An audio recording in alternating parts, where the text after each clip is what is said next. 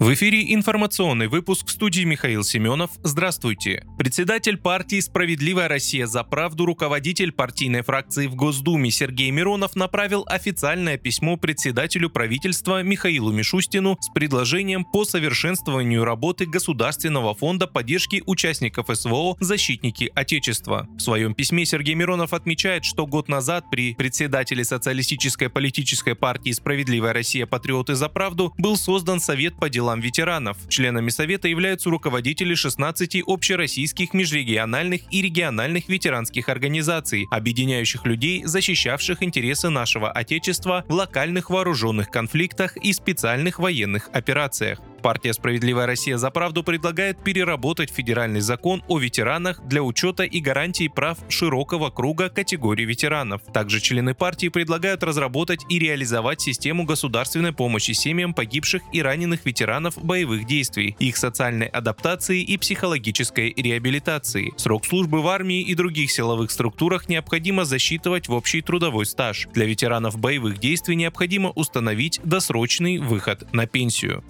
ФСБ сорвала планировавшуюся спецслужбами Украины на минувший День Победы террористическую атаку на Ленинградскую и Калининскую АЭС, сообщило ведомство. Как уточнили ФСБ, диверсионно-террористическая группа службы внешней разведки Украины попыталась подорвать более 30 опор высоковольтных линий электропередач атомных электростанций. Украинские спецслужбы хотели добиться остановки ядерных реакторов и нарушения штатного режима работы АЭС, что по их замыслу нанесло бы России серьезный экономический и репутационный ущерб. Ведомство задержало украинских диверсантов. Контроль за размещаемым в Беларуси нестратегическим ядерным оружием остается за Россией, сообщил министр обороны РФ Сергей Шойгу при подписании документов о содержании нестратегического ядерного оружия в специальном хранилище в соседней стране. Он напомнил, что Москва не передает Минску ядерное оружие. От Белоруссии документы подписал министр обороны Виктор Хренин. При этом Шойгу отметил, что для обеспечения безопасности союзного государства с учетом военно-политической обстановки могут быть приняты дополнительные меры.